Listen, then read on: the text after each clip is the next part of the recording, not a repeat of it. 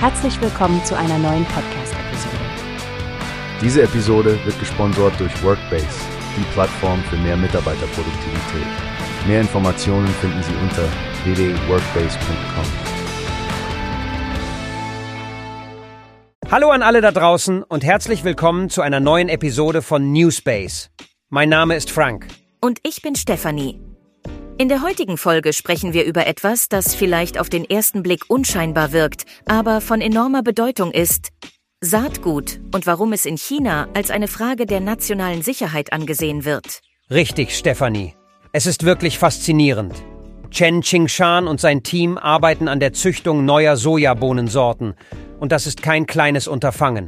Nein, überhaupt nicht. Tatsächlich wird Soja als ein Schmerzpunkt für das Land bezeichnet. Und mit Blick auf die geopolitischen Spannungen, man denke nur an die Ukraine-Krise, gewinnt das Thema noch mehr an Brisanz. Exakt. Du hast bestimmt schon vom Begriff Silicon Chip als unverzichtbar für die Tech-Industrie gehört. Nun, in der Landwirtschaft ist das vergleichbare Gegenstück das Saatgut. Es ist buchstäblich der Chip der Agrarwirtschaft. Und wusstest du, dass der chinesische Präsident Xi Jinping kein Plasma, das sind lebende genetische Ressourcen, die Basis der Saatgutzüchtung, sogar zur Angelegenheit der nationalen Sicherheit erklärt hat? Das wusste ich. Er hat das im Juli 2021 gesagt. Und es basiert auf einem alten chinesischen Philosophiespruch. Die Dynamik der Welt blüht auf oder geht zurück, der Zustand der Welt schreitet entweder voran oder geht zurück. Dieser Ansatz zeigt wirklich, wie entscheidend es ist, auf mögliche Herausforderungen vorbereitet zu sein.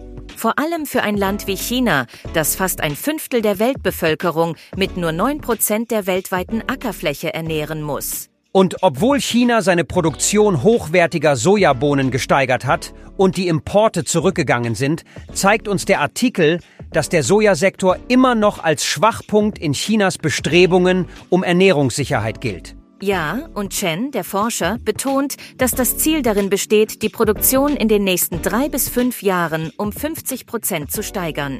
Das wäre ein Anstieg um 10 Millionen Tonnen jährlich oder etwa ein Zehntel dessen, was China importiert. Beeindruckende Zahlen und ein klares Zeichen, wie ernst das Land die Sicherung seiner Lebensmittelversorgung nimmt. Absolut. Es ist eine großartige Erinnerung daran, dass nicht alles, was sicherheitsrelevant ist, im Sinne des Militärischen interpretiert werden sollte. Manchmal geht es um die grundlegendsten Bedürfnisse, unsere Nahrung. Gut gesagt, Stefanie. Und damit kommen wir zum Ende unserer heutigen Diskussion. Wir hoffen, dass ihr alle einen Einblick in die Bedeutung von Saatgut für die nationale Sicherheit erhalten habt. Vergesst nicht, uns zu abonnieren, um keine weiteren Episoden zu verpassen. Vielen Dank fürs Zuhören und bis zum nächsten Mal. Tschüss und passt gut auf euch auf.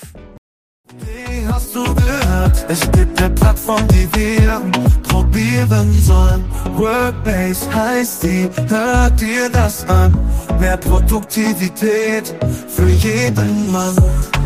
Werbung, dieser Podcast wird gesponsert von Workbase. Mehr Mitarbeiter, Produktivität, hört euch das an. Auf jeden